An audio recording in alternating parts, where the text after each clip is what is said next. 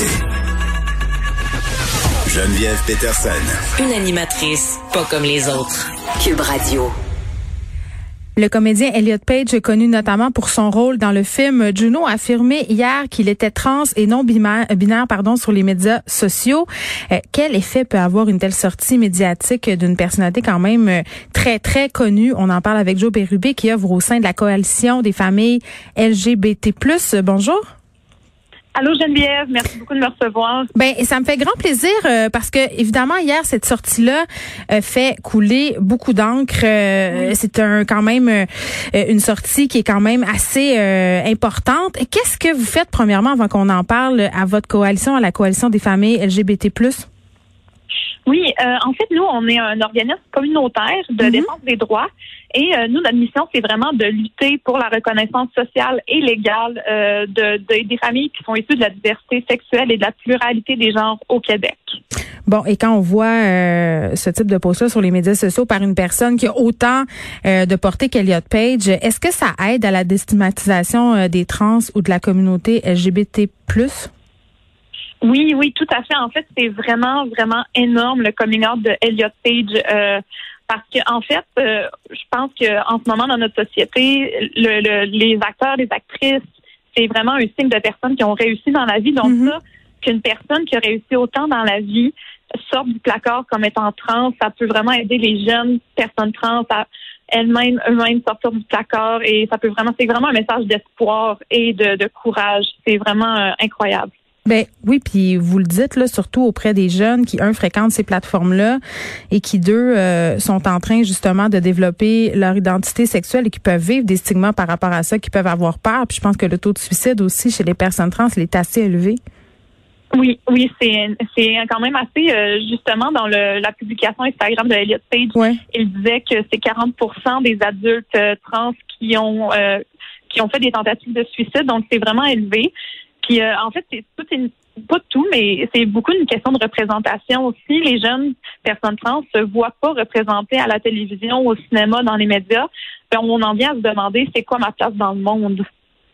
Ben oui, puis en même temps, euh, je lisais euh, la publication euh, d'Eliot Page hier, puis là je paraphrase, mais ce qui était dit un peu, c'est que euh, de façon euh, plus ou moins détournée, c'est qu'il y avait quand même une certaine peur qui venait avec le fait de faire une sortie comme ça. Là. Il se trouvait privilégié de pouvoir le faire à ce moment-ci de sa vie, mais quand même, j'ai senti qu'on craignait un certain backlash.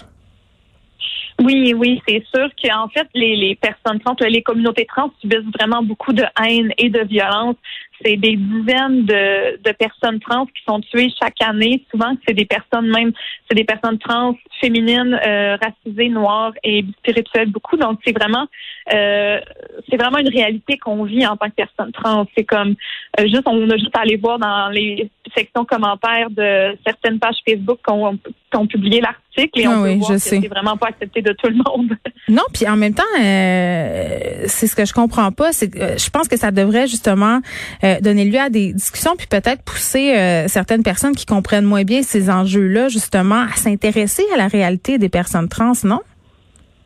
Oui, oui, c'est sûr que quand c'est une personne qui est connue, qu'on a vu dans des films, euh, je pense que ça peut vraiment piquer plus la curiosité des gens qui sont pas euh, face à ces réalités-là chaque jour, puis ça peut les vraiment leur permettre de, ça ouvre une porte à l'éducation en fait, puis euh, oui, c'est ça.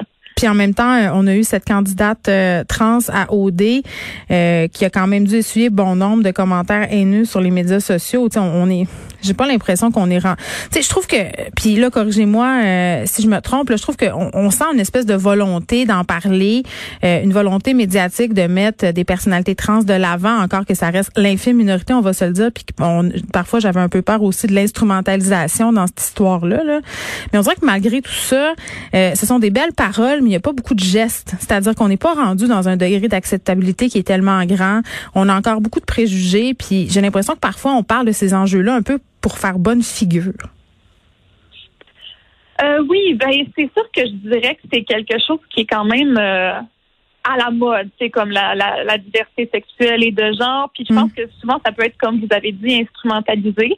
Euh, par contre, c'est mieux d'en parler que de pas en parler du tout. Puis euh, ça commence comme ça, c'est des petits pas. Puis un jour on, on, va arriver à vraiment une meilleure, un meilleur respect de, de la part euh, des personnes qui sont pas face à ça tous les jours. Oui, puis on, on va avoir des personnes trans qui œuvrent dans différentes parties de la société sans qu'on ait toujours peut-être le besoin de souligner euh, la transsexualité de ces personnes-là. bon. Suite euh, à cette annonce-là euh, d'Eliott Page, ou quand il y a ce type d'annonce-là, est-ce que vous voyez une hausse d'appels euh, à votre organisme? Euh, je c'est pas moi qui gère la, page Facebook, fait que je sais pas si on a reçu plus de messages, hmm. mais c'est sûr que ça a été partagé dans le réseau. Là, vraiment, c'est quand on, traîne un peu dans les communautés queer, LGBT+, trans, on peut voir que vraiment ça a été partagé, puis il y a eu une vague de bonheur, une vague de, de, de tu sais, les personnes de la, de la, communauté sont très heureuses. Puis, oui, allez-y. Ah oui, ben en fait, c'est sûr aussi que euh, ça permet un peu de mettre de l'avant certains services pour les personnes trans, non binaires et queer, comme par exemple nous à la coalition, hmm. on a un groupe euh, de discussion pour les parents et les futurs parents trans, non binaires, queer. Donc, ça m'étonnerait pas de voir une hausse de participation au, au prochain groupe de discussion le mois prochain. Est-ce que vous avez l'impression, euh, Joe Berube, que la nouvelle génération est plus ouverte aux questions touchant aux communautés LGBTQ+ et trans? Est-ce qu'il y a une différence? Puis je veux pas faire d'agisme ici, là, mais au niveau de l'ouverture, est-ce que ce que vous voyez au quotidien dans votre pratique, euh, c'est différent d'une génération à l'autre? Euh, oui, tout à fait. Euh, puis oui, je vois, euh, on voit une différence, c'est sûr. Euh, souvent, les personnes de ma génération, des, des générations avant ou même des générations après sont beaucoup plus ouvertes. en fait, c'est les gens qui, il y a une euh, déstigmatisation un peu, donc les mhm. gens sont plus ouverts de, de partager leur identité sexuelle ou leur identité de genre. Donc, il y a plus de chances que des personnes, par exemple, des millennials ou des Gen Z aient vu et rencontré des personnes qui sont hmm. issues de la diversité sexuelle et de genre. Merci Joe Bérubé qui au sein de la coalition des familles LGBT+. On se rappelle euh, qu'on avait cette discussion en lien avec la sortie du comédien Elliot Page qui a notamment joué dans le film Juno et qui a affirmé hier euh, sur ses médias sociaux qu'il était trans et non binaire.